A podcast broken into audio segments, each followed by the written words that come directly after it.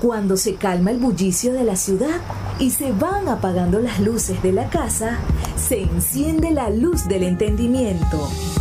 Desde este momento comienza Puerto de Libros, Librería Radiofónica, programa que contiene todos sus elementos tipo A. Puede ser escuchado por niños, niñas y adolescentes sin la supervisión de padres, madres o representantes.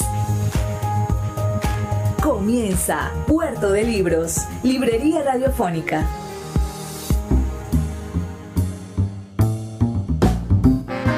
Bienvenidos a Puerto de Libros, Librería Radiofónica. Les habla Luis Peroso Cervantes, quien de lunes a viernes de 9 a 10 de la noche trae para ustedes este programa a través de la Red Nacional de Emisoras Radio, Fe y Alegría. 21 emisoras conectadas para hacer llegar a sus hogares buena literatura, buena música, temas interesantes y la voz de los grandes escritores de nuestro tiempo, del siglo pasado y de las diferentes épocas. Todo registro um, audiovisual que tengamos, que sea de valor y que creamos pueda contribuir a hacer de los venezolanos mejores ciudadanos, bueno, nos va a servir y va a encontrar un espacio aquí en Puerto de Libros, Librería Radiofónica. Hoy estaremos emitiendo nuestro programa número 221 y lo dedicaremos a escuchar una conferencia del gran escritor español Fernando Sabater. Si has escuchado o leído algo de Fernando Sabater con anterioridad, puedes escribirnos al 0424 672 3597 0424 672 723597 indicándonos de qué parte del país nos escuchas y cuál es tu opinión acerca del tema que estemos tratando esta noche. Para nosotros es muy importante recibir tu sintonía diariamente porque de esa manera sabemos que no estamos solos en la búsqueda de una Venezuela más cultural, más abierta a la intelectualidad y más dispuesta al cambio en positivo, ese cambio lento pero seguro que tienen los libros. Antes de comenzar, por favor escuchemos los mensajes que tienen para nosotros nuestros anunciantes, esas personas que hacen posible que Puerto de Libros, Librería Radiofónica, llegue a sus hogares de lunes a viernes, de 9 a 10 de la noche, por la Red Nacional de Emisoras, Radio, Fe y Alegría. Sultana del Lago Editores es una empresa zuliana de servicios editoriales. Nuestro catálogo tiene más de 100 títulos de autores nacionales e internacionales. Además, somos la única editorial que presta servicios de impresión bajo demanda en Maracaibo. No necesitas invertir en grandes tirajes. Tus lectores pedirán tu libro, nosotros lo imprimiremos y tú obtendrás regalías. Por ello, también editamos internacionalmente en Amazon y Google Play Books. Conoce más en nuestra nueva página web www.sultanadelago.com o siguiéndonos en Instagram como arroba sultana del lago. Sin publicidad, tu marca o negocio está en desventaja frente a miles de emprendedores que sí hacen uso de los medios para dar a conocer sus productos. Puerto de Libros, Librería Radiofónica, te ofrece el mejor paquete publicitario para tu empresa. Un anuncio mid-roll en mitad de programa de 30 segundos, menciones en Twitter e Instagram, emisiones diarias en las 21 emisoras de la Red Nacional de Emisoras Radio Fe y Alegría, más la presencia en 25 plataformas de podcast a nivel mundial. Además, colgamos un anuncio permanente en nuestra página web. Únete a nuestro selecto grupo de patrocinantes y garantiza que tu marca o negocio tenga presencia diaria y constante ante miles de personas. Invierte en publicidad en radio con Puerto de Libros, Librería Radiofónica. Consulta nuestras tarifas al 0424 672 3597 0424 672 3597. Como comentaba hace apenas unos minutos, esta noche estaremos escuchando la voz del gran escritor español Fernando Sabater, uno de nuestros intelectuales contemporáneos más grandes y espero que ustedes tengan a bien disfrutar de, de, sus palabras. Estará conversando con nosotros sobre la democracia y la ciudadanía, dos conceptos que pareciese que en nuestros tiempos, en nuestros días, están bastante extraviados. Nosotros queremos también hacer énfasis que este es una conferencia que él dictó en, en, la ciudad de Varsovia en enero del año 2019. Ha pasado bastante agua debajo de ese río. Sucedió el Brexit, por ejemplo, la división de la, salida de la, de la Unión Europea de un país tan importante como, como Gran Bretaña. Pero Aún así, todas sus palabras, sus ideas sobre la ciudadanía, sus ideas sobre la importancia de la democracia, de los orígenes griegos de esta, bueno, nos podrían hacer entrar a nosotros en razón de la importancia que tiene la democracia para el bien de la humanidad.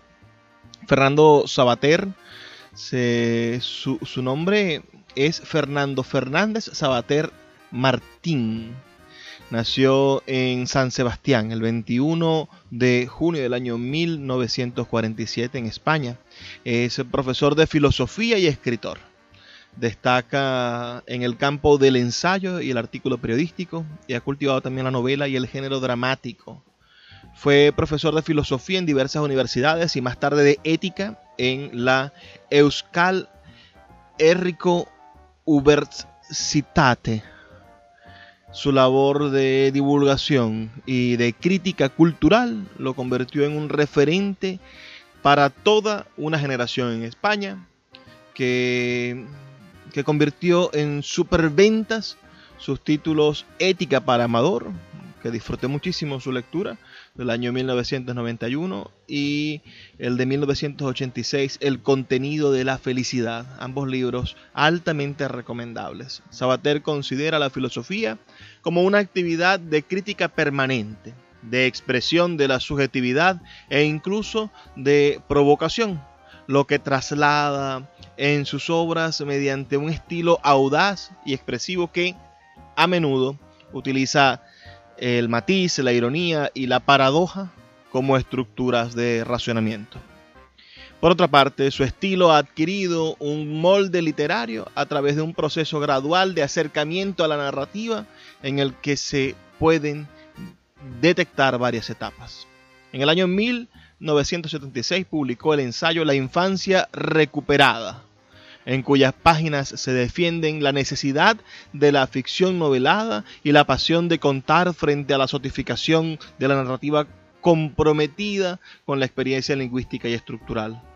En su crítica literaria, Sabater retoma y propone con entusiasmo la narración fantástica, la historia de contenidos éticos y heroicos a través del análisis de autores y personajes como Julio Verne, Sherlock Holmes, Guillermo Brown, Jack London o Lovecraft. Una etapa posterior de su profundización a lo largo de los itinerarios narrativos se corresponde con Criaturas del Aire del año 1979, en la que una serie de personajes de la historia y de la literatura como, como Tarzán, como La Bella Durmiente, Drácula, Juliano el Apóstata, Mijail Bakunin o el mismo Sabater monologan sobre sus vidas, el destino, la violencia, el amor o la muerte y confirman y desmienten y narran situaciones de su existencia. En el año 1981 escribe su primera novela, Caronte Aguarda, narración policíaca que mezcla una trama personal con una conspiración política y que constituye una mediación entre las formas del mal, el delito y la venganza a esta novela le siguieron los libros, el viaje del diario de, de Hop del año 1983 y el dialecto de la vida del año 1985. También ha escrito obras de teatro, entre las que destacan Juliano del año 1981, 20 a Sinapia de 1983 y Guerrero en casa de 1992. Sabater es un autor prolífico que se define como un filósofo de compañía, al estilo de los filósofos franceses, no como un filósofo académico y con mayúsculas. Su filosofía es ilustrada y vitalista, su forma de expresión polémica e iconoclasta. Sus opiniones a menudo navegan contracorriente. Su estilo agudo, incisivo e irónico se aprecia de manera evidente en sus artículos periodísticos, género por cuya escritura tiene preferencia. Se confiesa influido por Nietzsche, Cioran y Spinoza, entre otros. En los 70 se lo consideró durante mucho tiempo discípulo de Agustín García Calvo, pero a partir de 1981 sus caminos se separan ostensiblemente. Como escribe en su autobiografía, Mira por dónde, fue fundamental en mi devenir intelectual y moral encontrarle, no menos que luego despegarme de él. Siguiendo a Spinoza, propugna una ética del querer en contraposición a una ética del deber. Los seres humanos buscan de manera natural su propia felicidad y la ética ayuda a clarificar esta voluntad y mostrar las formas de su realización. Por tanto, la ética no debe juzgar las acciones por criterios abstractos y ajenos a la felicidad propia. Su filosofía política ha evolucionado desde el pensamiento libertario que mantuvo en los 70 al individualismo democrático, socialdemócrata, liberal y universalista de su etapa posterior. El punto de inflexión de Sabater joven al maduro puede situarse en La tarea del héroe del año 1981, donde escribe, He sido un revolucionario sin ira. Espero ser un conservador sin vileza. También ha reflexionado a menudo sobre el papel de las religiones en las sociedades democráticas actuales, propugnando un modelo de sociedad laica en su sentido más amplio, que ayude a afrontar no solo los planteamientos teocráticos, sino también los identitarios de etnicismos, nacionalismos y cualquier otro que pretenda someter los derechos de la ciudadanía abstracta e igualitaria a un determinado a un determinismo segregacionista. Es una cita que estamos leyendo de, de, de Sabater. Criticado desde sectores católicos, Ricardo de la Sierva calificó a Sabater y a Francisco Umbral como intelectuales de pandereta que pugnaron en las páginas del país por el récord del despropósito que antes se llamaba blasfemia. Desde coordenadas primero libertarias y luego liberales, se ha opuesto siempre al nacionalismo en general ese es el escritor que estaremos escuchando esta noche aquí en Puerto de Libros, Librería Radiofónica. ¿Ustedes habían escuchado hablar antes de Fernando Sabater? Escríbame un mensajito de texto al 0424-672-3597, 0424-672-3597 o en nuestras redes sociales, arroba Librería Radio en Twitter y en Instagram para dejarme sus opiniones. Y ya en el siguiente segmento vamos a poder estar disfrutando de esta maravillosa conferencia Ciudadanía y Democracia, impartida en enero del año 2019 por Fernando Sabater en la Universidad de Varsovia. El poeta Luis Peroso Cervantes le acompaña en Puerto de Libros, Librería Radiofónica, por Radio Fe y Alegría, con todas las voces. Escuchas Puerto de Libros con el poeta Luis Peroso Cervantes. Síguenos en Twitter e Instagram como arroba Librería Radio. Señora directora, señores embajadores, queridas amigas, queridos amigos, bueno, soy yo quien está agradecido por esta posibilidad de haber vuelto a Polonia después de, de pues, más de 20 años que hacía de mi última visita. Precisamente vine a presentar Ética para Amador hace, como digo, ya 20 años en el Instituto Cervantes. Y, para mí ha sido una alegría tener esta posibilidad de volver a venir, de volver a ver a algunos antiguos amigos y sobre todo mmm, de hablar de una cuestión eh, relevante para el futuro de todos nosotros, futuro compartido de los europeos, y saber que hay gente joven a lo que eso le, le interesa. Yo me he pasado, he sido casi 40 años profesor, hace ya bastante que no lo soy, pero mi vida ha estado dedicada a hablar a los jóvenes.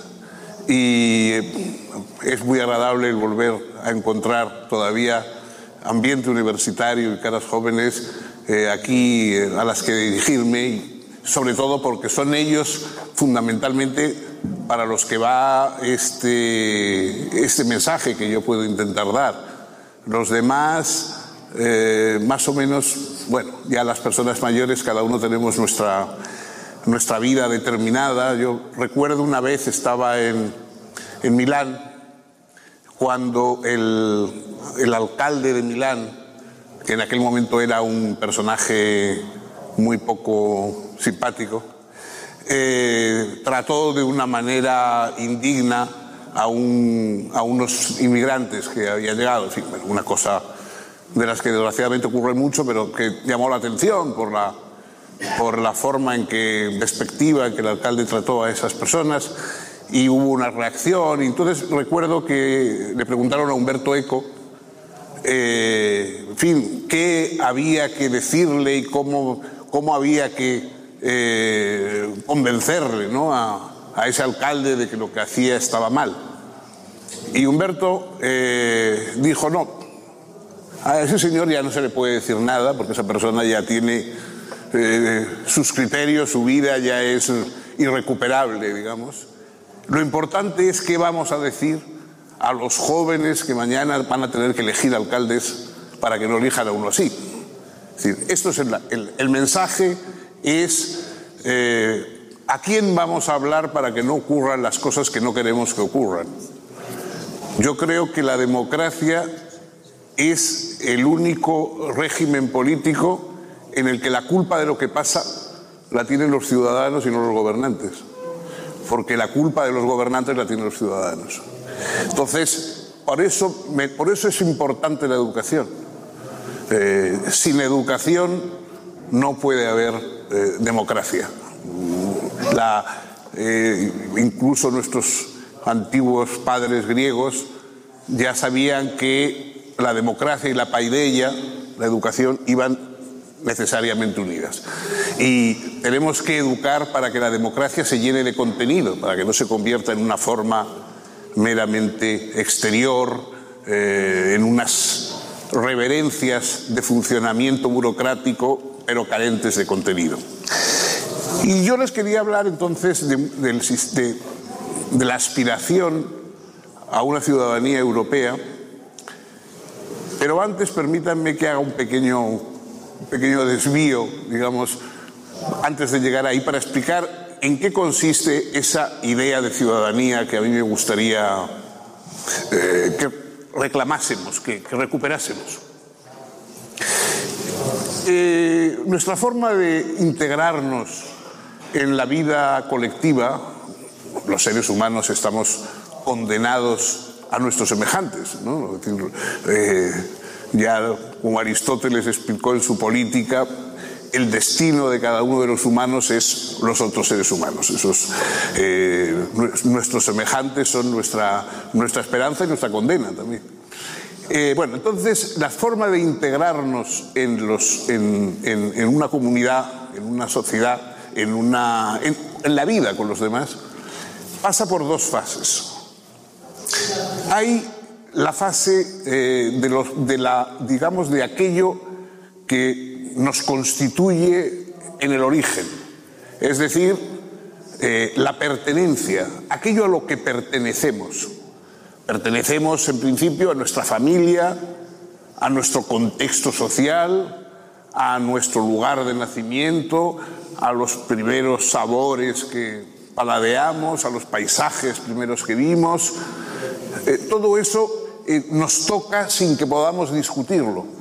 Pertenecemos a eso, no, no, no podemos eh, reclamar otros padres que los que tenemos, ni otra familia que la que tenemos, ni otra lengua que la que hemos aprendido en la infancia. Es decir, todo eso, de alguna manera, eh, a eso pertenecemos. Pertenecemos acríticamente. Es decir, eso es lo que nos acoge, eh, de ahí que el hecho de que la, la la vida familiar, eh, los primeros amigos que tuvimos, los primeros paisajes, etc. Todo eso nos resulta cálido, nos resulta próximo, nos, nos, fortifica un poco. ¿no? Nos, eh, Nietzsche, que era muy malvado, eh, hablaba de que todos buscamos el calor de establo, ese calor que se dan las vacas en un establo echándose el aliento unas al cogote de otras. Bueno, pues todas, a todos, eh, para, en nuestro origen, nos gusta vivir así, nos gusta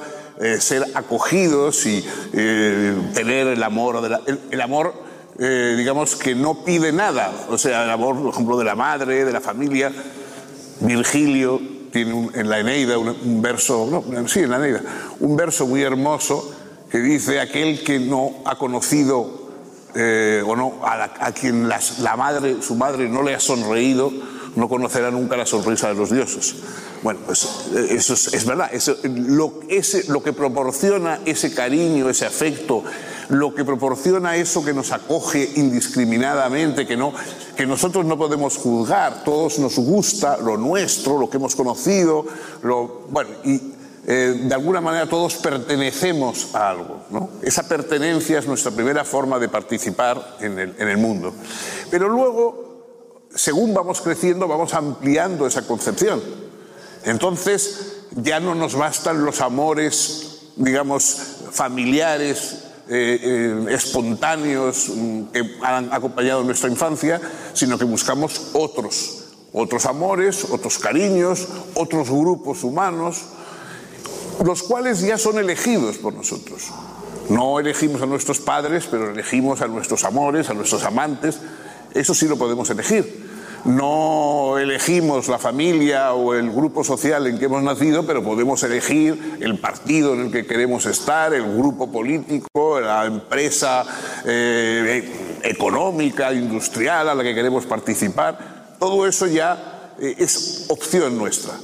Y en cambio, mientras que no podemos renunciar aquello a lo que pertenecemos, es decir, aunque no nos guste nuestra familia, no nos guste nuestro país, bueno, podemos irnos de allí, pero no podemos cambiarlo por otro porque la pertenencia es una y, estamos condenados, digamos, a ella. En cambio, lo demás, los amores eventuales de quien acompaña nuestra vida, las empresas políticas, las empresas económicas, todo eso sí lo elegimos nosotros.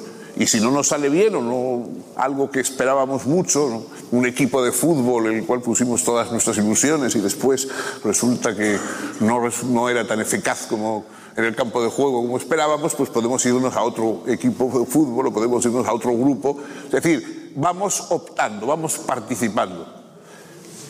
Hay una forma de estar en, los, en, en la vida común, que es la pertenencia acrítica esto es lo mío, estos son los nuestros, aquí se hacen así las cosas, aquí todos somos así.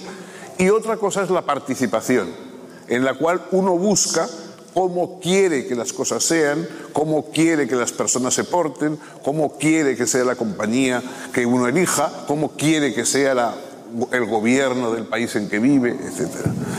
Bueno, mm, según vamos avanzando en la vida, esa cosa que se llama maduración, podríamos también llamarlo envejecimiento, pero sería menos, cortés, de modo que lo llamamos maduración. Según vamos madurando, nos vamos alejando más de la pertenencia y vamos entrando y dando más importancia a la participación, a lo electivo.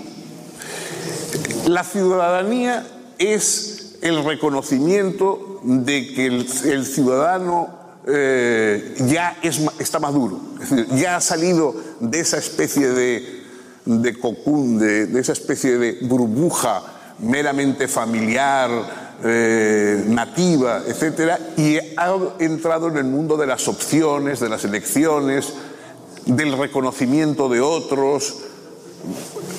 Vamos cambiando y vamos pasando de lo que se nos impone a lo que elegimos.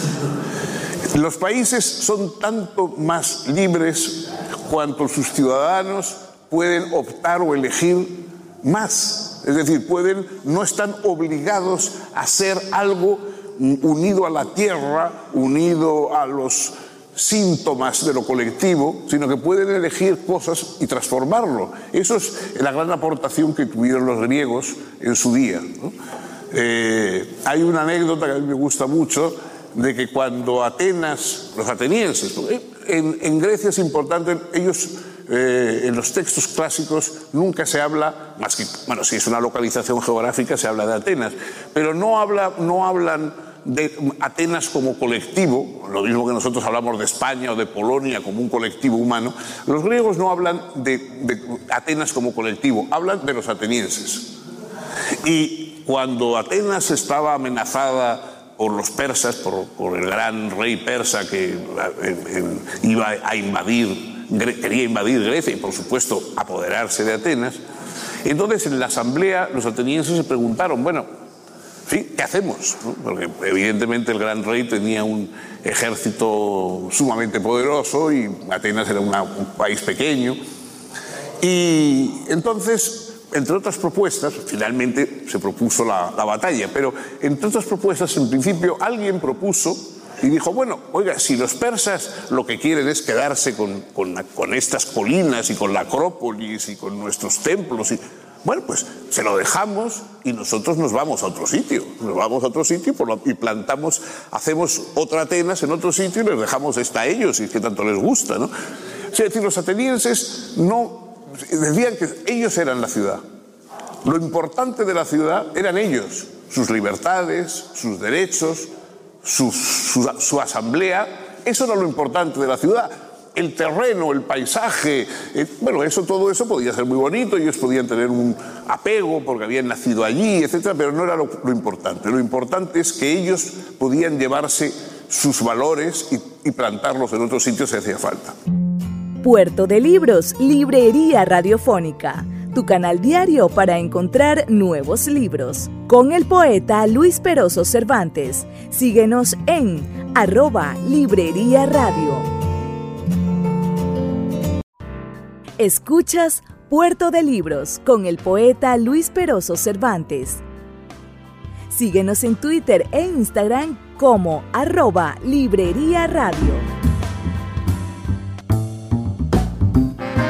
Seguimos en Puerto de Libros, Librería Radiofónica. Estamos escuchando esta conferencia Democracia y Ciudadanía que la dicta el gran Fernando Sabater. Habían escuchado antes su voz. Escríbeme sus opiniones al 0424 672 3597 0424 672 3597 o nuestras redes sociales arroba librería radio en Twitter y en Instagram son nuestros medios de contacto cuánto nos hace falta entender esto, ¿no?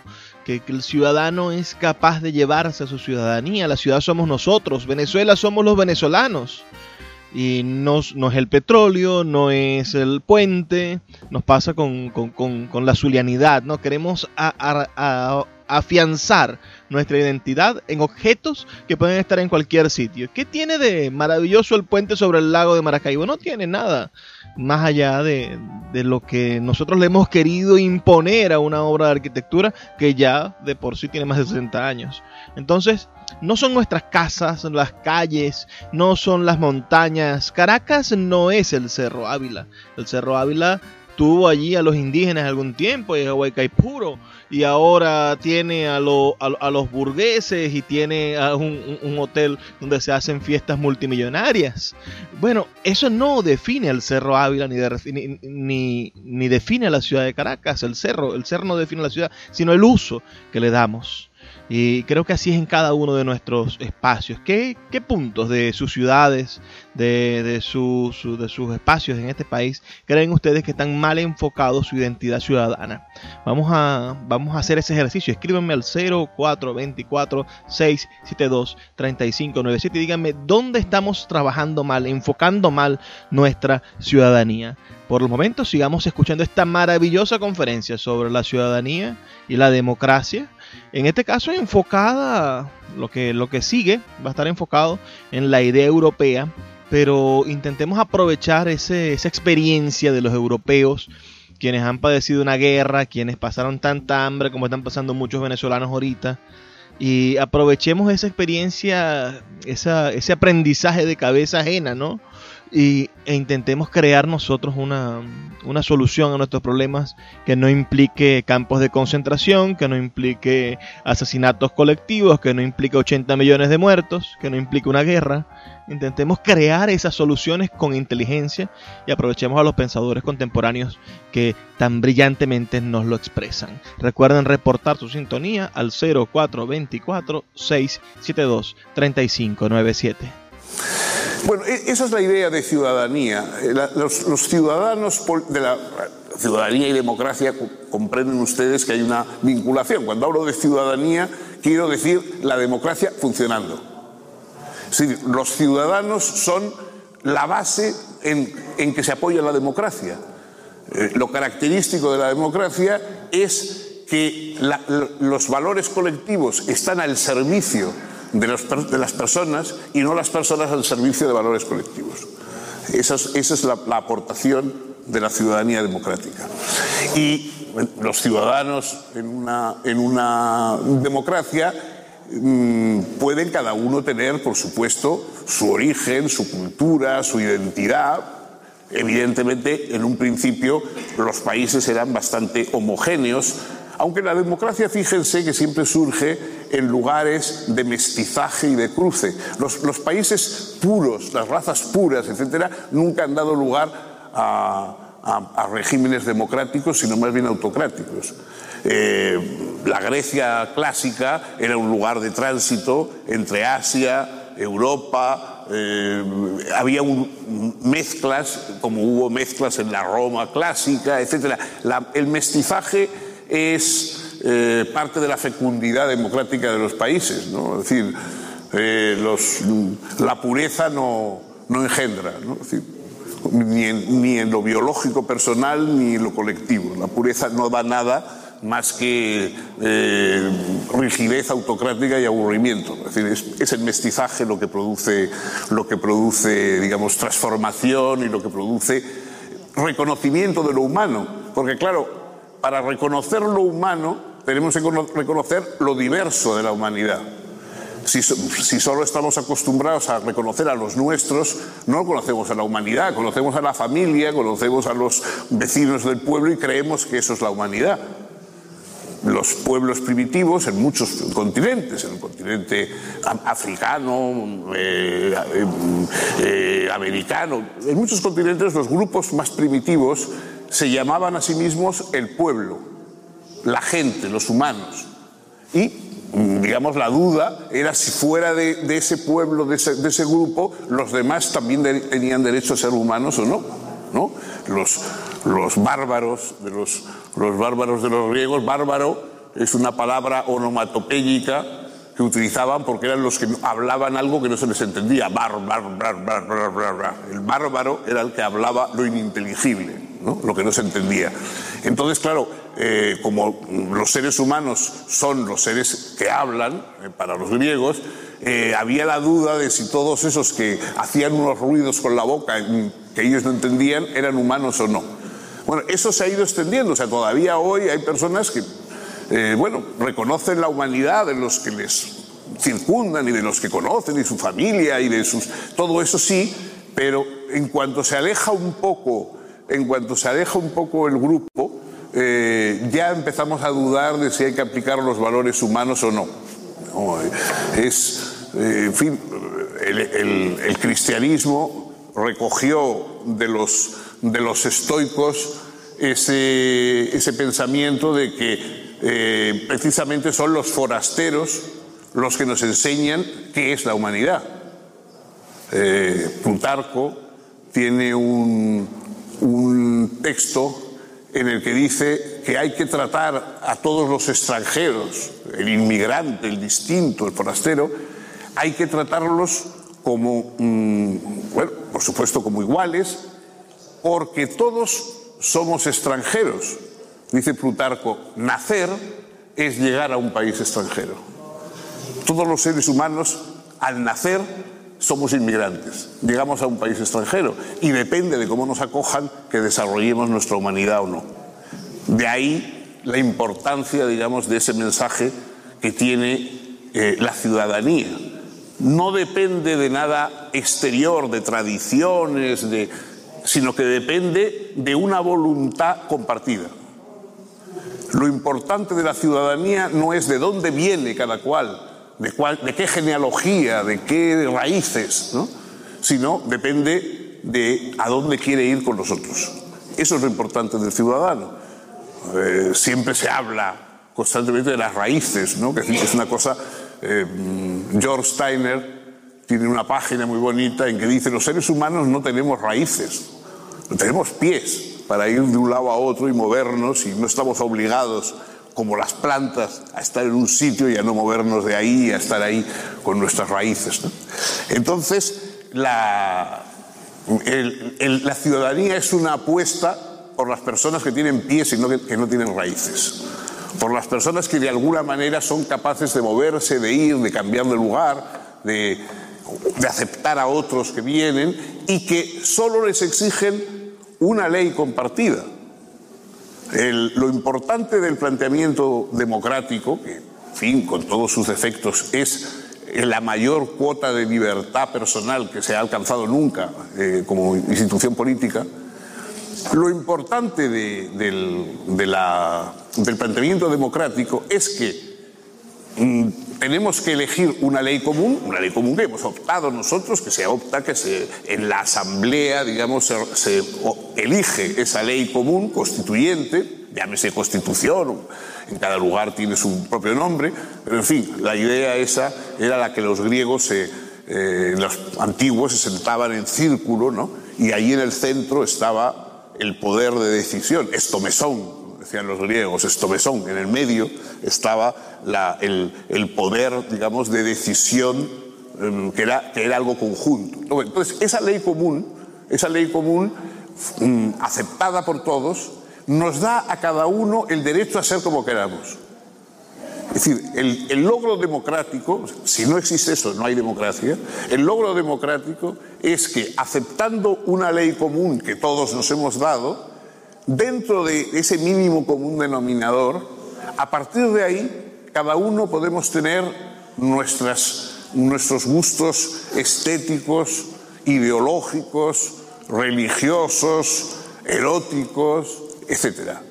A partir de una ley común que marca los límites de nuestra opción, todos podemos elegir ser como prefiramos, parecernos a quien queramos. Si queremos parecernos a nuestros vecinos, a nuestros padres, muy, muy bien. Pero si no queremos parecernos a ellos y queremos ser de una manera diferente, también tenemos derecho. Podemos parecernos a, a, los que queramos o discrepar de ellos y vivir de otra manera. Esta es la opción que ofrece la ciudadanía. Y esta es fundamentalmente la aportación que la democracia ha hecho. Entonces, claro, las democracias, todas las democracias han venido surgiendo de países a la antigua eran antiguas monarquías, antiguas eh, regímenes, digamos, más o menos tribales, autocráticos, etcétera, y poco a poco, a veces por vías revolucionarias, otras por vías más pacíficas, han ido convirtiéndose en las democracias modernas. Todavía, por supuesto, queda mucho camino eh, para desarrollar estas ideas, todavía estas ideas tienen mucho de deseo, pero esta es la propuesta de la democracia moderna. Y esa, democracia es difícil de sostener si no se forma un apoyo digamos, un, una serie de grupos que, apoyen, de países diferentes que apoyen la democracia. Cuanto más reducida esté a un solo lugar, más amenazada y más difícil es que se mantenga la democracia y en cambio si amplía su, su, eh, campo y, tiene apoyos internacionales, etcétera, etcétera, eso facilita el desarrollo de la democracia. De ahí que ideas como la Unión Europea, etcétera, eh, bueno, hayan nacido como formas de eh, hacer efectiva la promesa de la ciudadanía. Ciudadanía y cosmopolitismo forman, en cierta manera, un, continuo. Y entonces, eh, la, Unión Europea, que nació en su momento siendo fundamentalmente una empresa eh, de intereses mm, económicos, la comunidad del carbón y del acero, en fin, eh, estaba pensada en, en, en, cuestiones, centrada en cuestiones económicas, pero poco a poco pidió unos valores compartidos. Eh, al principio eran valores negativos. Después de la Segunda Guerra Mundial, lo que se pretendía era evitar el peligro del regreso de los totalitarismos, sean los totalitarismos como los nazis o los totalitarismos como los bolcheviques. Es decir, las dos amenazas totalitarias que tenía Europa, la Unión Europea lo que surge es frente a esas dos amenazas. Es decir, mm, desde el principio opta por algo que no sea el fascismo ni sea el comunismo. Eso es por, la Unión Europea opta en, frente de esas dos opciones. Y, más o menos, mm, con sus riesgos y sus problemas, eso es lo que se ha venido desarrollando estos años. Escuchas Puerto de Libros con el poeta Luis Peroso Cervantes. Síguenos en Twitter e Instagram como arroba Librería Radio. El poeta Luis Peroso Cervantes le acompaña en Puerto de Libros, Librería Radiofónica, por Radio Fe y Alegría, con todas las voces.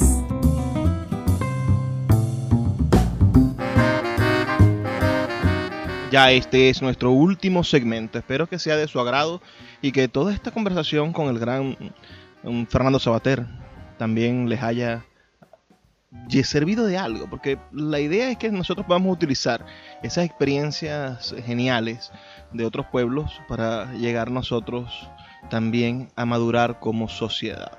Sus libros, los de Fernando Sabater, son casi incontables, ¿no? Una, más de 80 libros publicados. Me gustaría muchísimo que, que pudieran leer Ética para Amador, o política para Amador, el valor de elegir. Textos que son breves pero deliciosos y que, que puedan adentrarse e ir a buscar en, en, en el gran Sabater experiencias brillantes de la intelectualidad, sus opiniones sobre Aristóteles, les voy a traer en algún otro programa una conferencia que dicta sobre la filosofía aristotélica y creo que, es una, pieza maravillosa. Escríbanme al 0424-672-3597 si les gustaría que repitamos algún o que traigamos a este autor de nuevo, volvamos a, a, buscar conferencias, charlas sobre el gran Fernando Sabater. Vamos a terminar de escuchar esta conferencia de esta noche. Claro, había algo, desde el principio hubo un sueño que era la de una ciudadanía europea efectiva. Es decir, una ciudadanía europea que tuviera también valores como los valores de las ciudadanías nacionales. Eh, los eh, Robert Schuman y Alpiero Spinelli y otros fundadores de Europa lo que querían era alcanzar esa idea de una ciudadanía europea, que más o menos ha quedado, sí, como una promesa, pero que evidentemente son las ciudadanías nacionales estatales las que cuentan fundamentalmente. Pero el sueño de esa ciudadanía europea sigue siendo, yo creo, algo eh, deseable, exigible, diría yo. Eh, porque evidentemente tener una ciudadanía europea podría servir, si me permiten ustedes hablar en el lenguaje de los ordenadores y de Internet, eh, la ciudadanía europea sería algo así como la copia de seguridad de las ciudadanías particulares. Cada una de las, de las ciudadanías nacionales tendrían en la ciudadanía europea una especie de copia de seguridad que indicase cuáles son los valores, las garantías, los deberes que impone la ciudadanía. Y a esa ciudadanía, a esa copia de seguridad podrían reclamar cada uno de los ciudadanos europeos si sus estados nacionales no respetan esos valores. La ciudadanía europea nos daría un instrumento para ser ciudadanos más allá de nuestras fronteras y no simplemente de acuerdo con lo que nuestros gobiernos eh, locales pretenden. Es verdad que eso impone un, cambio de mentalidad, ahí la importancia de la educación en uno de sus últimos libros, un filósofo español, pero que siempre vivió, vivió mucho en Estados Unidos y escribió en inglés su obra, eh, Jorge Santayana, eh, Santayana en uno de sus últimos libros dice, el problema de todas las alianzas internacionales es que obligan a los miembros a vivir en parte gobernados por extranjeros. Todas las alianzas internacionales obligan a que efectivamente sean también los extranjeros los que eh, eh, intervengan en, el gobierno, es decir, el que pongan limitaciones o pongan orientaciones. Eso es una alianza internacional. Es renunciar a la pertenencia en pro de ampliar la participación. Yo creo que eh, las elecciones europeas que se van a realizar en mayo de este año van a ser sumamente importantes para el destino de, esta ciudadanía europea. Mm, por primera vez me parece que eh, hay una seria posibilidad de que grupos políticos que no solamente no creen, sino que desprecian o, que son hostiles al proyecto de la ciudadanía europea, adquieran una relevancia eh, importante dentro de la nueva mm, construcción europea.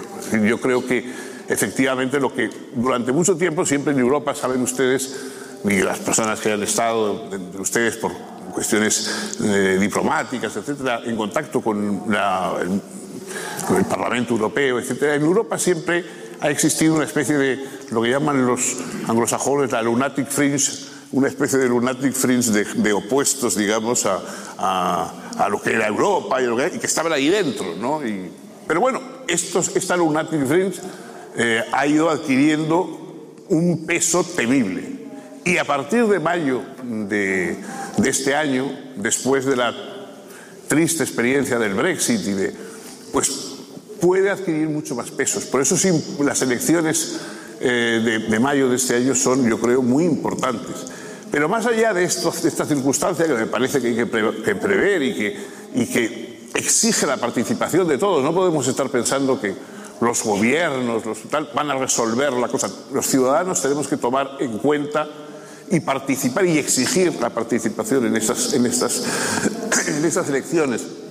Pero aparte de eso, tenemos que pensar también en lo que decía Humberto Eco de acuerdo con aquello del alcalde de Milán. Es decir, bueno, ya hay algunos a los que no vamos a convencer, pero ¿qué decimos a los jóvenes? ¿Cómo enseñamos a los jóvenes? ¿Cómo enseñamos a, los jóvenes a que eh, admitan, a que entiendan este proyecto? de John Kenneth Galbraith, aquel eh, economista y sociólogo canadiense que vivió, fue profesor en Harvard casi toda su, trayectoria. Galbraith, en uno de sus últimos libros también, decía, todas las democracias contemporáneas viven bajo el temor permanente a la influencia de los ignorantes. Y es verdad, los ignorantes tienen voto como las personas que no lo son. Entonces, si dejamos, por supuesto me refiero a una ignorancia, no la ignorancia en cuestiones científicas o en cuestiones eh, de otro orden histórico, porque todos ignoramos muchas más cosas de las que sabemos y, de, en fin, pues es evidente que habrá quien no sepa cuál es la función fanerógama de las plantas o, o dónde está en el mapa Tegucigalpa. bueno, eso son, esos son ignorancias que todos tenemos y para las que se puede acudir a Wikipedia o a lo que ustedes quieran. Pero hay una ignorancia peor, que es la ignorancia de quien no comprende los argumentos que alguien expone a favor de, de, una cosa u otra. El que no es capaz de leer un texto que vaya más allá de la crónica deportiva del domingo la ignorancia de quien no sabe persuadir ni ser persuadido. Es decir, hay, yo vengo desgraciadamente de un país en el cual la gente tiene orgullo ser inasequible a la persuasión. O sea, yo tengo eh, amigos de, de mi provecta edad que dicen, yo pienso lo mismo que a los 18 años. O sea, señal de que ni a los 18 años ni ahora ha pensado nunca nada. En todo caso, se le metió alguna idea en la cabeza como esas moscas que se meten dentro de una botella y se quedan zumbando dentro sin encontrar la salida, y a eso cree, él cree que eso es lo que, lo que piensa. No. Eh, digamos, cambiar de ideas, evidentemente, es la forma de demostrar que uno piensa. Evolucionar con las ideas es una forma de mostrar que uno piensa y la educación está para eso. Es decir, tenemos que preparar a las personas primero para ser capaces de exponer persuasivamente sus demandas sociales. Muchas veces la violencia nace allí donde las, eh, demandas sociales no se saben expresar bien o quien tiene unas demandas sociales que no puede expresar bien porque serían inaceptables para los demás y de ahí se recurre a la violencia. Entonces hay que ser capaz de persuadir y, también ser capaz de ser persuadido, de escuchar y, cambiar de opinión de acuerdo con lo que a uno le digan si es que eh, el peso de la razón pues, influye. Bueno, todo esto forma parte del contexto de la ciudadanía y yo, en la modestísima medida en que pudiera, llamaría a los jóvenes, eh, que son los que tienen en su mano y van a, tener, eh, para bien o para mal, la experiencia de lo que ocurra en Europa, primero que piensen que no va a haber destino de pueblos dentro del contexto europeo ya sin contar con Europa. El suponer que alguien se va a salvar solo en una balsa mientras los demás se hunden en el mar y se los comen los tiburones, eso no, no existe. Es una forma falsa de verlo. O salvamos Europa en lo bueno que tiene, en su ciudadanía, etcétera, o probablemente vamos a perecer localmente, pero vamos a perecer todos los países. Entonces yo creo que eso está en manos de los jóvenes y está en manos de quien tienen que educarlos.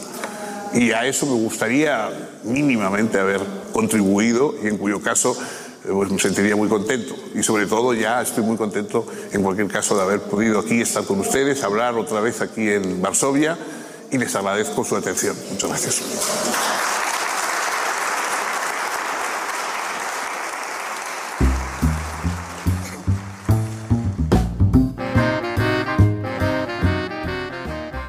Bueno, así vamos llegando al final de nuestro programa.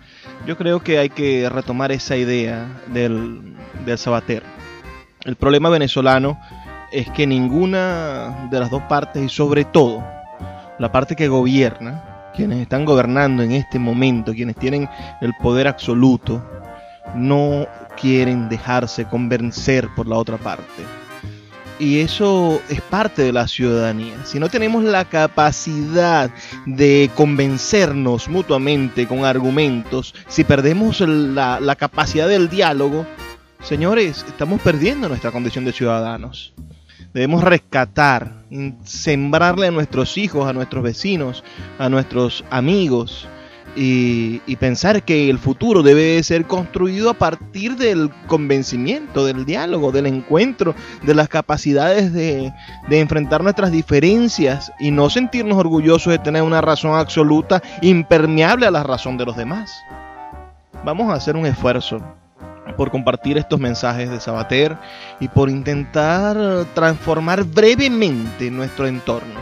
Si a usted le sintió o si usted entendió lo que estuvimos escuchando esta noche, si tiene una opinión eh, parecida a la de Sabater, una opinión contraria, me gustaría saber. Envíenme al 0424-672-3597 sus opiniones y de esa manera, bueno, podemos empezar nosotros un diálogo interno, ¿no?